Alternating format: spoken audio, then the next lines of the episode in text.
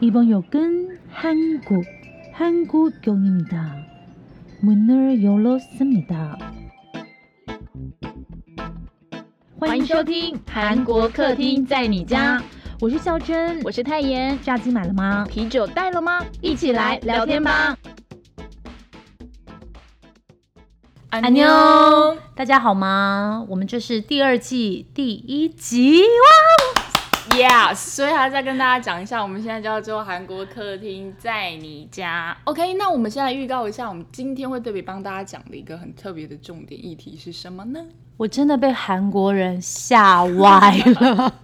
我那一天听到这个消息是在听，就是我都会听韩国广播嘛。OK 然后我就听着听着，我还以为我听错，我想这这我刚刚听的故事真的是那个故事吗？韩国发生了一个三岁女孩死掉的故事，但是 那个故事背后隐藏了一个超大让人无法理解的东西。嗯，我觉得有点像包公奇案。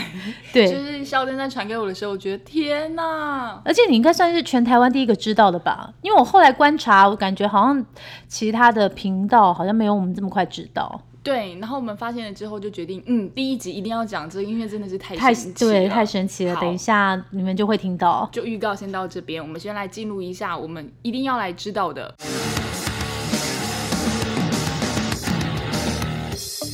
新闻小毒棒：不能错过的韩国大小事，宋仲基吃中国拌饭哀轰叛国，TVN 文森佐急撤千万广告金。我的妈啊！大家有看那个有在 Netflix 播的宋仲基的新剧《黑道律师文森佐》吗？收视率非常的好，可是大家应该都看到了吧？剧里中里面的男女主主角吃的韩式拌饭，居然是中国的品牌。我跟你讲，韩国人不能忍，他们大批宋仲基是叛国，而且要扬言抵制。然后有一个韩国大学教授就说。虽然理解他是因为需要制作费，可是看到这样的场面，真是让人太心痛了。万一我国外的人都以为韩式拌饭是中国产品怎么办呢？所以我个人是觉得 T V N 现在可能是吃完 Subway 之后，让我们改吃中国食品是吧？对，因为大家会不知道为什么是 Subway，因为 TVN 很多 Subway 的制度。对，好，下一条。Super Junior 说希望新专辑成为组合复兴的转泪点。哇哦！出道十七年的男团 Super Junior 发行第十张正式专辑，而他的专辑名称呢是文艺复兴。大家一定觉得这文艺复兴是什么文艺复兴吧？队长利特说呢，是希望把这个转机，然后当成是迎来全新的复兴时期。因为现在是那个肺炎肆虐的比较大家比较困难的时候嘛，所以他们出了主打歌 House Party，在家开派对的意思啦。哎，可以吗？是希望传达一种让大家就忍一下，先不要放纵。那利特说了一段话，我觉得非常的好。他觉得呢，流行的歌曲可以记录时代，而且可以传递严肃的资讯，让传递的本身不要那么轻，不要那么严，就是不要那么沉重，要轻松愉快。那希望下一代年轻人听过 House Party 之后，能够产生什么是新冠肺炎的疑问。大家会不会觉得天团就是天团，认真就是一个态度？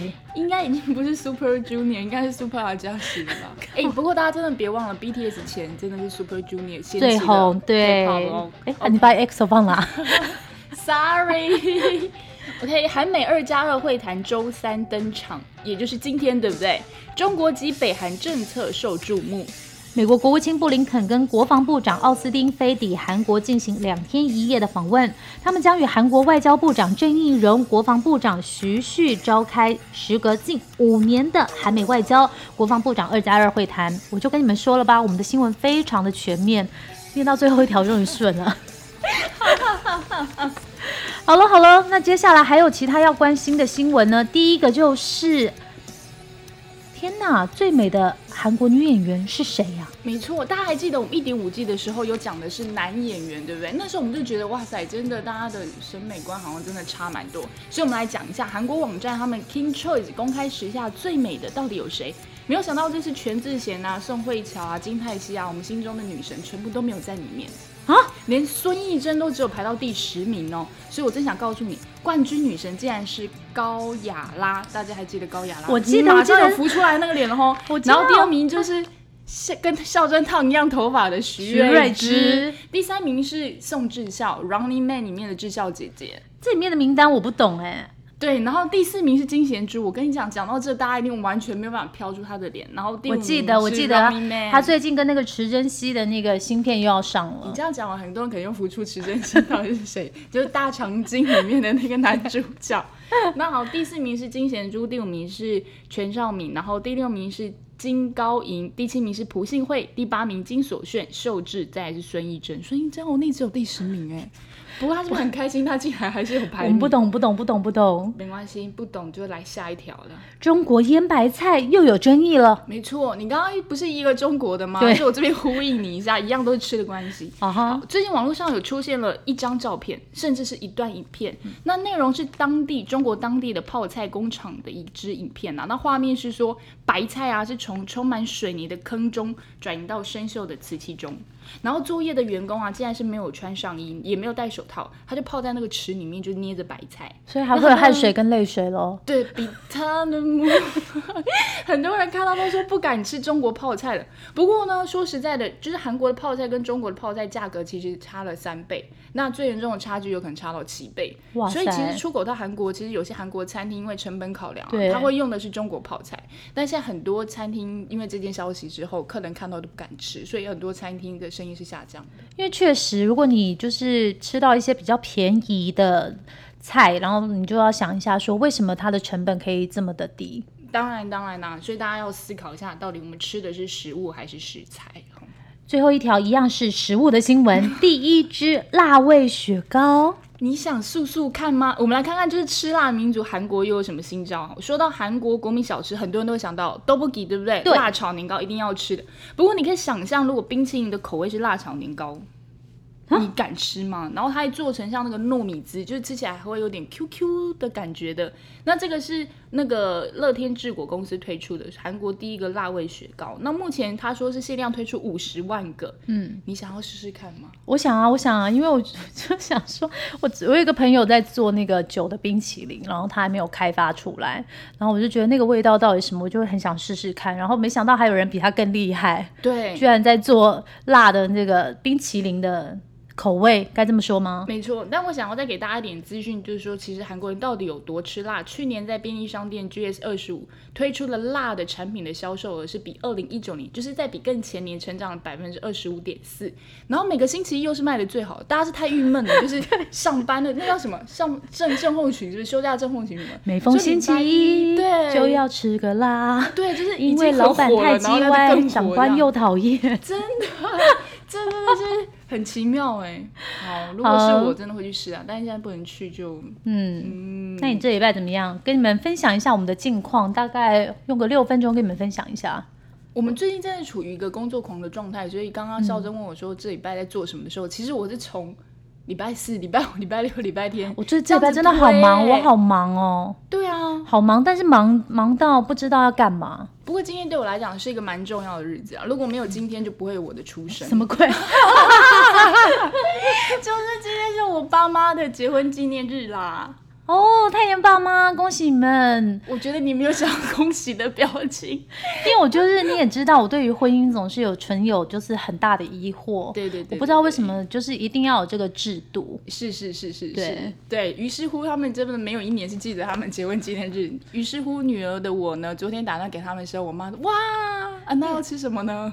因为我可以跟你分享一下，就是孝珍妈就是一个非常有个性的女子，哦，然后她就是一直觉得她只要没有嫁人，就是跟我们一样的话，他人生会有更大的成就。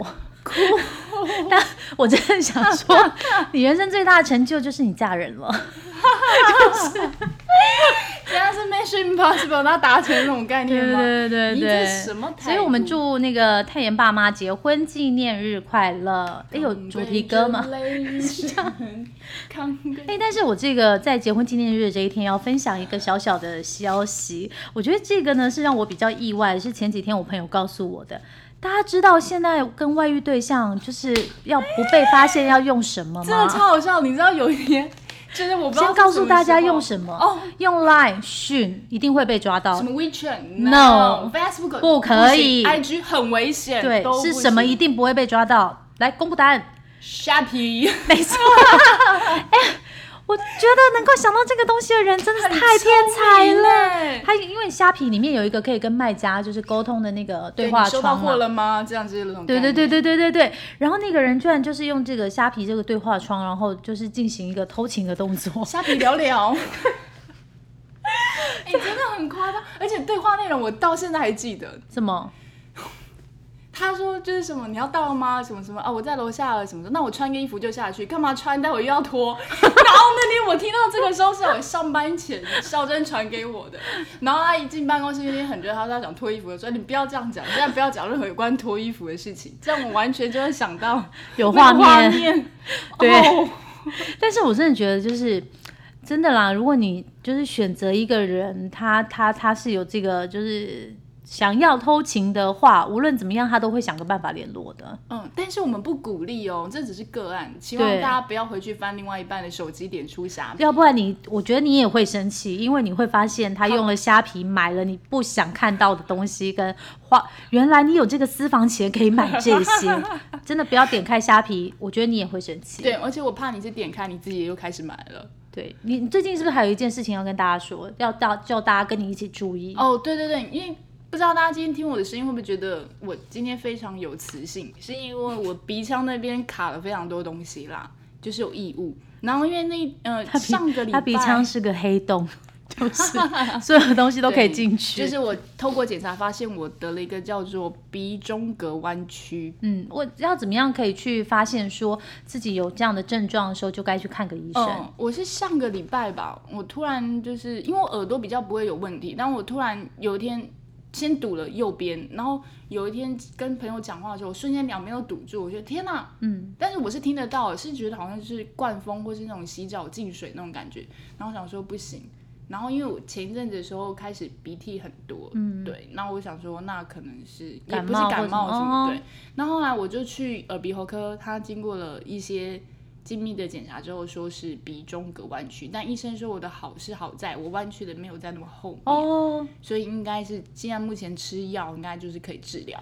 然后我再分享另外一位朋友，嗯，就是呃上礼拜的时候，他跟我就是传了一张他住院的照片给我，哦，对他也是这个，但那个时候我还没有发现这个病很常得吗？？大家很容易得到吗？我不知道哎、应该我可能觉得几率还蛮高的。然后他的状况不一样，他是流鼻血，然后他想要治根，所以他就去开刀了。然后他就说他是全身麻醉，嗯，然后出来的时候麻醉退了，他说超痛，鼻子那边啊对，因为一个男生跟我讲超痛，他拍照的时候是拿那个冰的东西敷在那边的。哦。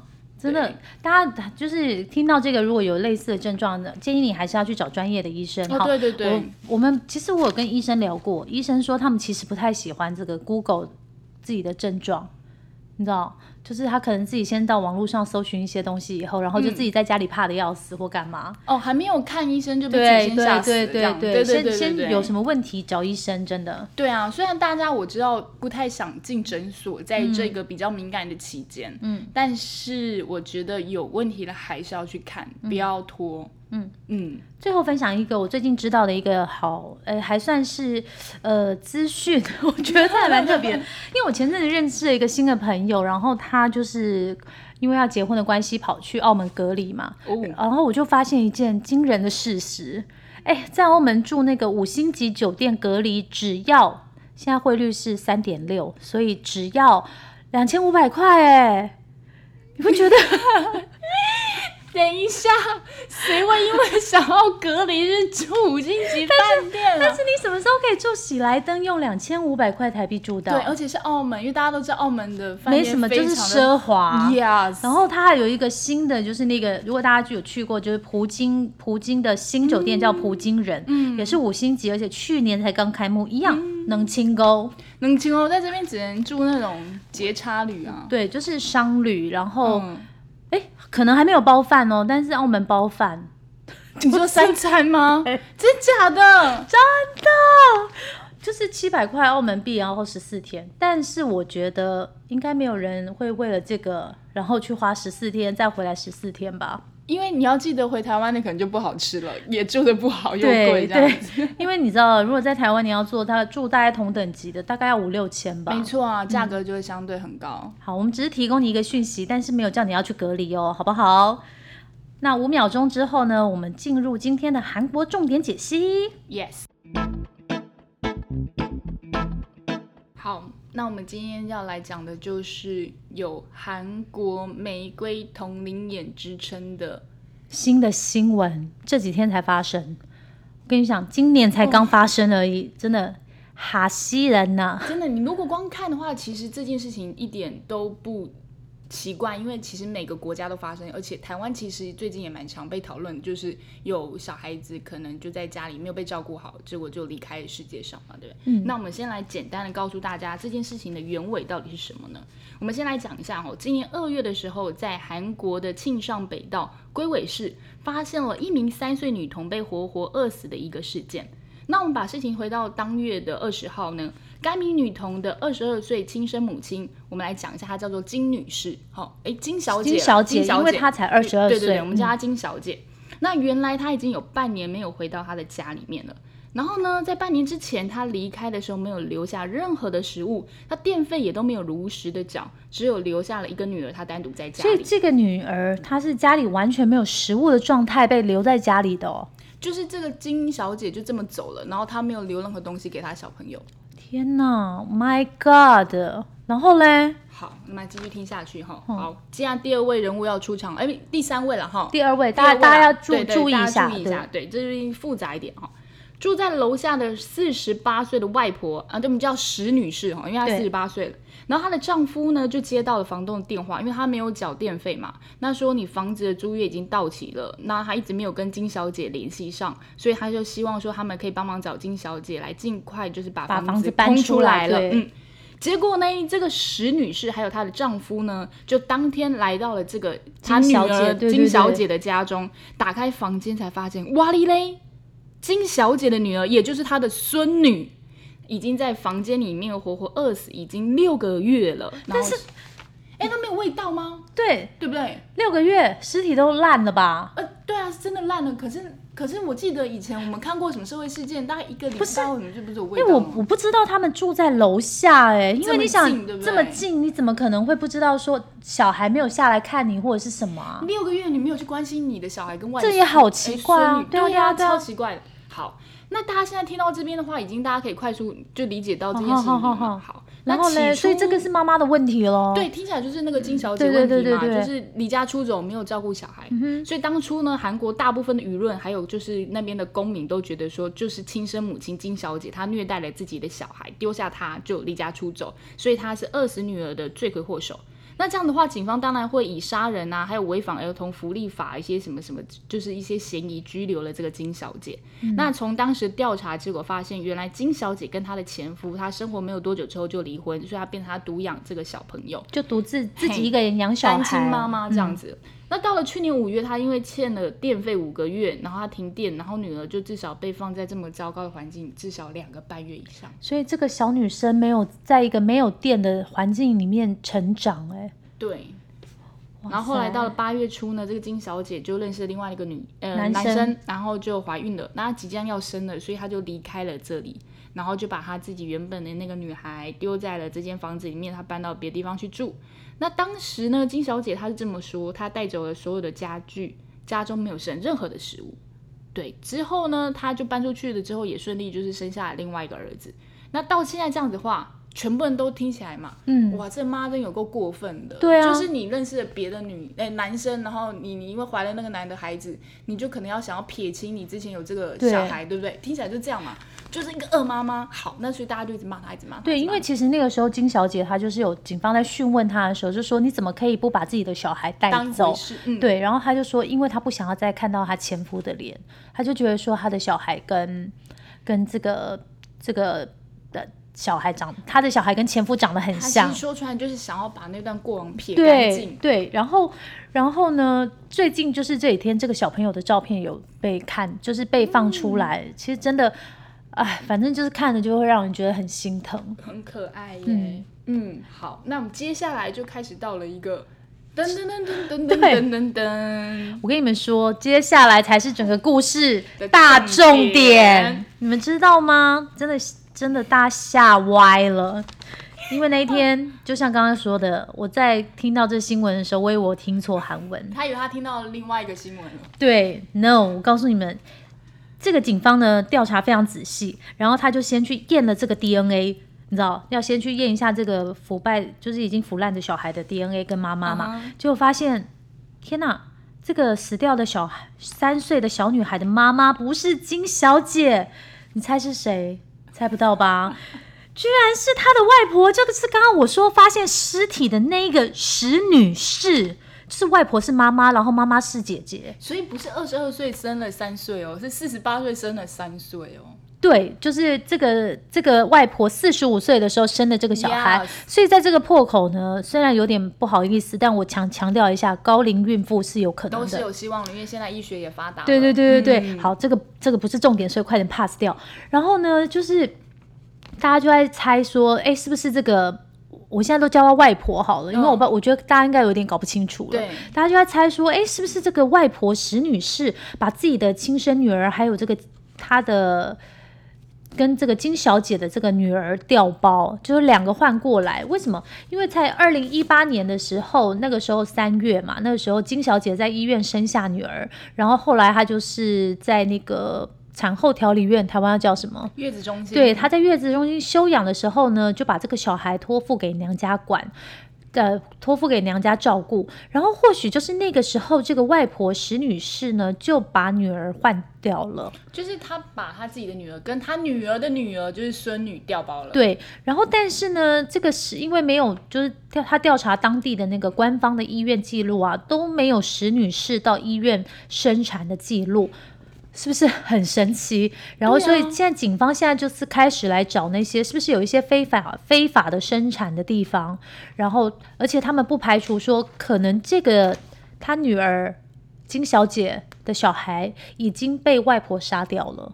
或者被卖掉了。对，然后大家会不会想说，哎，那这样子办案的话，我们是不是要先来找说，那孩子的爸总可以找吧，对不对？啊，对对对对因为一起发现那个尸体的是外婆石女士跟她老公嘛。yes 结果我跟你们说，一样 DNA 检查结果发现，这个金小姐的前夫，就是刚刚那个女儿的前夫，跟金小姐的前夫跟外婆，这到底是一个什么样的故事？还还好没有故事。反正金小姐的前夫呢，跟这个外婆石女士的现任丈夫，两个人验了 DNA 以后，都发现不是这个小孩的爸爸。然后呢，这个跟怀疑跟这个外婆史女士有不伦关系的两个男生，他们的 DNA 也没有被验出来，所以这个外婆一共有三个，是这样吗？劈三腿劈三腿。对对对对对。然后他们现在就在想说，可能还有一个，就是你知道这种图上面都会有一个黑影，然后打问号。小四你对对对，就是有一个不伦的人，然后不知道那个人是谁，应该是那个真正的亲生对爸爸。对对对对。然后嗯我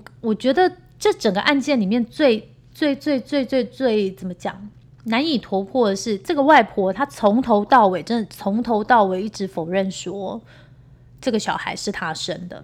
然后呢，你们知道做这个 DNA 检查的人是谁吗？是韩国国立科学研究院，他反复验了几次，验了四次哦。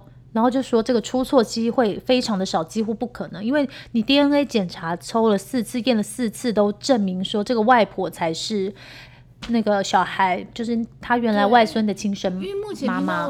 案例来讲，好像 DNA 配对很少有失误的啦，对啊，而而验了四次哎、然后刚刚啊，这时候那个他的女儿金女士再出来一下，金小姐再出来一下。小姐嗯金小姐呢，她说她本来就是想要哦，不是啊，不是啊，你看，真的整个我已经错乱到。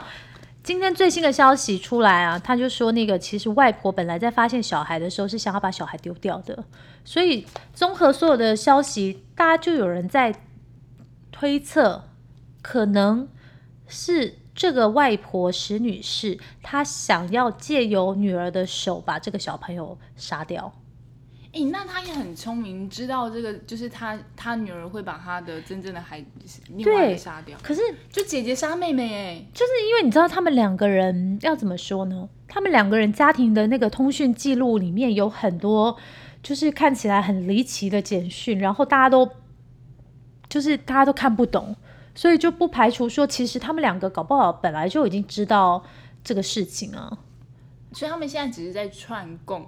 呃，应该没有办法串供啦，就是要怎么说，就是他们可能一开始也许就已经计划这么做了，或者是不知道，因为现在都是推测。对，你你那时候看到这个新闻的时候，因为我看到这个新闻，很多很多中文媒体转呢，超多的啊，因为这个真的是在台湾连续剧里面才会出来的吧？对啊，因为有钱人家的儿子换给穷人家这种没有，嗯。嗯，可是 这个已经超乎我的想象，不只不是有钱人人家，就是妈妈跟，就是因为那时候我们 PO 这个新闻上去的时候，就有朋友说是跟电影《血观音》很像，可是《血观音》是女儿生了女儿，然后那个女儿不能说那个女儿是她生的，所以他就说是妈妈生的，所以是他的女儿叫妈妈叫妈妈，我刚才叫什么？他的女儿叫他外婆叫妈妈，对对对对对，可是现在这个新闻是外婆这个小孩不能说是我生的，然后。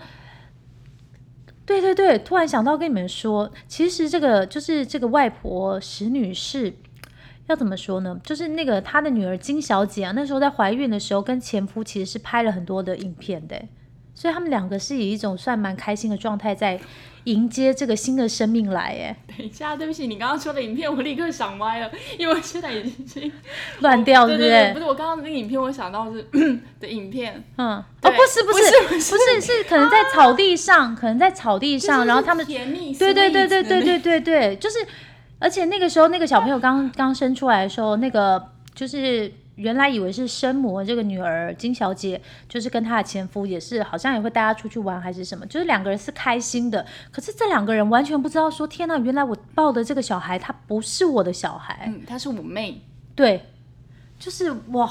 她是是我妹，完全已经超乎想象。我觉得以后一定会有编剧把这个东西如实就是改变。已经在敲完。我本来当初还想说往这种简单方面走，是不是？嗯，呃，产后忧郁症，你知道吗？因为很多人的产后忧郁症，他会做出一些我们一般人比较没有办法理解的、比较失控的对象，会认为说啊，如果假设我们两天是同一天生小孩好了，嗯，可能我的产后忧郁症会严重到我觉得你的小孩才是我的小孩。好，就是可能会有这样的状况，就是说把你抱走了，或者是我觉得我的小孩已经离开了，哦所以我就抱个走，类似这种感觉。但这种听起来就不是啊，就是感觉好像他有一个，他是有个剧本在走的，对不对？也不是所以才可以瞒，哎，才可以瞒对啊对啊对啊对啊如果不是小孩子离开了，嗯，就不会变康啊。而且那个时候就是大家都在想说，警方那对他测谎吧，因为他不是一直强调说自己就是不是那个人的小孩，一本看到 DNA 都这么说。然后他就说，可是他就是一直讲话就是语无伦次，哎，可是语无伦次不是才更容易测谎吗？没有啊，就是我也不知道哎、就是因为这个案情已经是太太太太太太让人觉得呃，反正反正韩国警方现在应该也很头痛，但我觉得如果更严重的是，嗯刚刚最早不是说猜测，可能真的会有就是非法怀孕，哎，非法生育的地方，对然后说不定还会有就是什么地下买卖小孩嘞。啊。就是如果这又被牵出来，不是会更现在目前最新的是，大家就想说，就是有一个韩国犯罪心理学教授说，嗯嗯要把这个调查的范围扩大，曾经跟这个外婆的夫妇有过某种关联的所有人身上。不知道为什么我想到救救我、哎，就是你知道那部韩剧我吧知？道，就是你知道有时候就是韩国有一些组织，或者是就像你刚刚说的，他是不是后面有一个因为人口贩卖不是不是不常见的事情啊。对啊，然后我因为我今天要讲这个主题，然后我就一直很想要去找说看看说有没有什么这这一对母女在那个家庭短讯中有很多让人难以理解的内容，对对对，就会很想要看一下，可是我都找不到。我想可能是因为就是保保持那个，韩国那边守的非常好，对对对对对对。只是有放消息出来，但没有看到。因为最近大家就是在讲，就是在比较台韩两地的媒体。最后短短的时间来讲一下，好啊，因为其实如果说，呃，因为我们大家新闻也都常看嘛，然后那个韩国台湾电视台常看嘛。嗯那你觉得如果发生同样的事情的话，台湾电视台会怎么做？台湾电视台早就已经把关系图都整理出来了。对，然后二十四小时，你还记得那个泰安休息站吗？嗯，就是那个南回火车还是什么火车出轨的那个，然后媒体不是全部是去花莲还是台东，全部都驻守在那里，直接把那里当成是一个咖啡厅的感觉，然后都不走啊，就是在那个关系人旁边。可是其实，在韩国的话，他们比较没有追新闻追到这样子，完全就是我觉得有点 crazy 跟嗯骚扰吧，我觉得。打扰人对对家对对对对对对对，因为像台湾的话，他可能就会一直在外面守着，或者是想尽办法，你就是打扰旁边的人什么，他也要。可是我觉得韩国到在目前为止还算是还算是怎么讲规矩吧，因为基本就连那个就是像主要大报的跟那个主要的电视台媒体，他们报道都非常的。节制，然后说也是只只说知道的事实的部分。像我们的话，搞不好就请小孟老师来问一下，说到底发生前世今生。没错，没错，没错。对不对？你现在想一想，如果今天这个事情发生在台湾的话，我你的还不连续报十天都是这个头条吗？对不对？但是这样子会不会就是说，可能台湾的破案速度也会因为在媒体的舆论压力下，稍微有在更快速一点呢？嗯，我觉得没有哎、不管我不知道啊，我自己觉得说，可能嗯就是警察办案，他比较不会。他还是要走他一定的规矩在走啦。对啊，对啊，对啊，不对啊会因，为外在的关系，对他会有压力，就是放更多的心思，嗯跟拨更多的时间在投入，对人力这样子。对。但只是我觉得说，就是有时候会觉得，身为一个观众，我常常觉得被台湾媒体的一些社会新闻强暴。